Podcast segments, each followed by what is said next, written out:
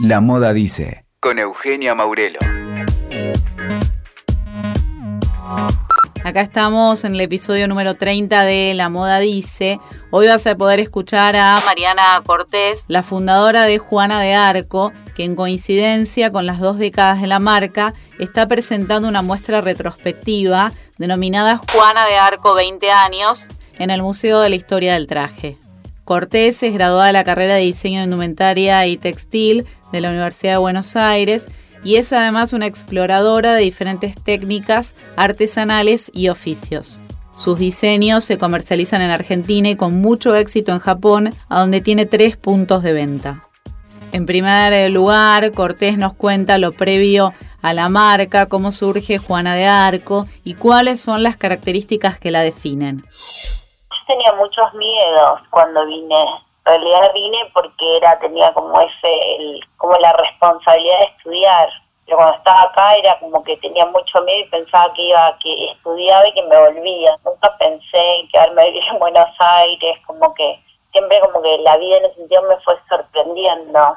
No era algo que yo ambicionaba algo, ¿entendés? Era como, bueno, hago esto y me voy. Y es más, cuando terminó la, cuando terminamos la FAC, me acuerdo que eh, como nos preguntaban, bueno, ¿qué van a hacer? ¿Qué piensan hacer? Y algunas amigas decían, bueno, yo quiero crear una marca. Y yo me reía le digo, están locas, pero ¿cómo van a crear? ¿Viste? Y como decía, no, qué trabajo, como que un montón de cosas que pensaba, yo decía, no, no, no, viste, como que yo por dentro pensaba todo como cuando las chicas decían lo que querían hacer como que yo no tenía, viste, cuando era como que quería volverme a mi pueblo, muy tranquila. Me encantaba coser, por ejemplo, y tenía todos los rubros, por ejemplo a, las, a todas las que saben, conozco a las mujeres que saben bordar, a las que cosen, desde chicas ya las conocía y entablaba relaciones y les hacía hacer algo, como, y no era algo que venía de familia o que mi mamá las conocía, yo sola iba y les pedía, por ejemplo, no sé, que me borden una camisa una, otra que me teja algo, como que ese vínculo así con el oficio, porque a mí como que siempre digo que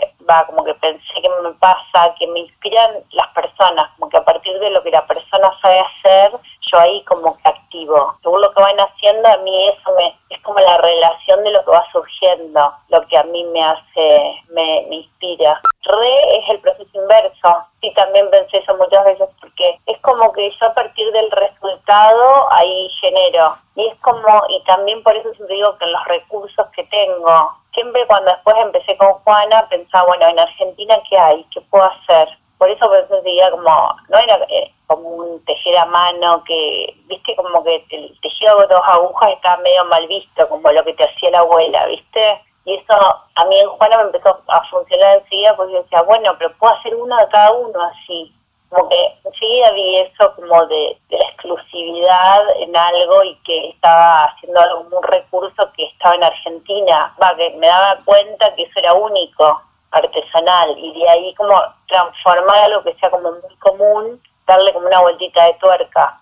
Cuando estábamos en la galería hacíamos, eh, se pensaba mucho como en la estética festiva, como un concepto así, ¿viste? Como que ese, ese concepto que me parece que está bastante bien yo lo que pienso sí es como blando, y yo lo que pienso a veces es que no hago nada, como que lo que hago en realidad es como re normal, como que es algo que sale como común, como normal, es como que, como el, eso que vos decís, como el dibujo de un, para mí era como algo que pero después me doy cuenta que queda como, como extraño, funciona como algo, como diseño, como hay algo de dibujo, de, de eso, que no es pretencioso y es lo que es y que es blando, pero después en definitiva no hay textiles así ni nadie, bueno, a lo mejor habrá otros diseñadores a los que hacen, no sé, pero como que se ve, se ve como nuevo, Juan, en ese sentido. Ahora Cortés recuerda cómo fueron los inicios en Palermo y cómo empezó a trabajar con descarte textil, logrando que eso se transformara en una tendencia. Bueno, fue en el 98, en marzo alquiler local y en mayo abrimos. Y bueno, y también fue parte de la fachada del local, eh, me hace acordar la panadería de mis abuelos de Arribeño, que yo conocía como comercial. Y un día pasaba en bicicleta y vi que hace iba gente de ahí, entonces paré y pregunté, bueno, ¿y qué? ¿Por qué? Se lo alquilan y me dieron el teléfono al dueño y lo llamé al dueño y dije, lo quería alquilar. Fue como tampoco que eso que busqué otros locales surgió así muy espontáneo y después lo del espacio me gustó que tenía como un PH atrás que eran como el local con vivienda que es lo típico que hay muchos así porque eso que bueno puedo trabajar y vivir porque yo tampoco yo estaba me había ido como de mi familia tenía un departamento donde vivían mis hermanos pero yo ya ahí me había ido ese departamento necesitaba un lugar para vivir también y que sea un solo alquiler viste como entonces me pareció bien ese espacio como para vivir y trabajar. Todo era como medio, bueno, esto de lo espontáneo, ¿viste? De lo no, como de lo que va surgiendo y no calculado, que tiene que, un poco es lo que tiene Juana, va, así como en el diseño me parece también tiene eso, que parece todo medio suelto.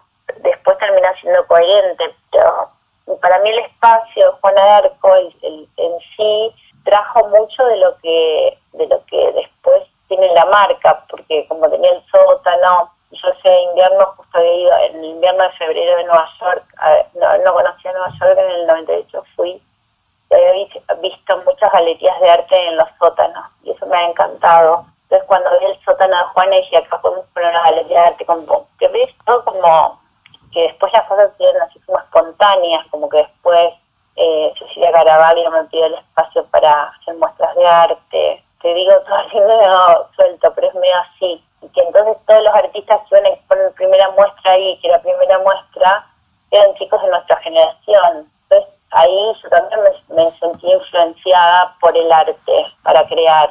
Claro, me quedaban los, los recortes de modal de, las remeras que hacíamos, de, remeras mangas largas, bueno, y, cortas, cualquier cosa que sea. Con esa, no tenía, digamos, yo no tenía plata para ir a comprar más telas, no alcanzaba a vender el círculo, no era tan rápido. Entonces, como tenía, bueno, digo, ¿qué telas tengo? Entonces veía como que los recortes que me quedaban, viste, de las sisas, de estos espacios me salían bombachas. Por eso las bombachas de Juan Arco son de modal. Toda la ropa interior de es modal, que el modal dentro de... Nadie hacía ropa interior de modal, y no sé si hacen ahora mucho porque es más caro que el algodón común el algodón 100% para hacer. Entonces empezaron a quedar bombachas como originales de que empezó a hacer el patchwork y todo eso y a la vez de una tela más suave y como entonces las bombachas fue como una de las, primeras cosas que tuve, empezaron a tener éxito, que yo ahí me di cuenta como lo que era más como el trabajo en serie y como que la gente realmente que un producto pegara como cuando hacía las primeras colecciones eran tipo uno de cada uno, se vendía eso y no me daba cuenta, entonces de, volver a hacer otro. Como que lo hacía, terminaba y bueno, era hacia otro, otro modelo, otra cosa, otra tela. Pero en lo de la ropa interior me, me di cuenta la repetición, porque al tener el, como que la tela era la misma materia prima, y bueno, y la bombacha era el mismo modelo, ahí me di cuenta que, que la gente, que un producto pegaba. Porque es como que en la facu por ahí no te enseñan a hacer comercial o era como, qué sé yo, vas como pensando, trabajas como pensando en otras cosas, como en diseñar o qué sé yo, o en conceptos, pero no en algo que, como es sustentable un negocio. Escuchamos a la diseñadora que explica cómo es el ida y vuelta con las clientas que están en Japón que se convirtieron en verdaderas fanáticas de la marca. Una amiga que va a Nueva York y empieza a llevar ropa de Juana, también en estas circunstancias de, irse del país. Y entonces ahí es cuando una japonesa conoce la marca, la ropa interior de Juana, que era como multicolor y como esto que eran todas las bombachas diferentes. Entonces ahí, por ahí conozco a, al jefe de HP France, que se llama Takanao Muramatsu, le decimos Taka, y bueno, y él, ahí, ahí empezamos a exportar ya a partir de 2004 pone un, pop-up, tampoco sabía que era el concepto de pop-up, eh, por un mes, de un, local de Juana en Ginza y ahí después ya nos quedamos medio para siempre y hasta el 2004 que hay, ahora hay dos locales de Juana, uno en Tokio, uno en Kioto y hay como 15 multimarcas, que ellos, porque ellos tienen muchos locales que la van, los van cambiando de locales y van haciendo así como que la marca ya visible. ¿Por qué a las, a las japonesas les gusta? Mira, bueno, Japón es un mercado súper grande y hay mucha diversidad. Si vas y caminas en la calle, no es con arco lo que ves, ves la tendencia mundial, hay mucho gris, mucho negro, mucho azul. Pero las clientas de Juana en sí, me parece que tienen que ver esto como un poco de, lo artesanal, de lo slow, como de las que van un poco por, esta cosa como de la vida orgánica, ahora que justo ahora hace dos semanas que volví de Tokio, más que nunca están en esa, como de, comer bien, cuidarse, de consumir las cosas que les gustan y como lo necesario. Entonces me parece que hay algo de Juana de eso que como que les atraen eso.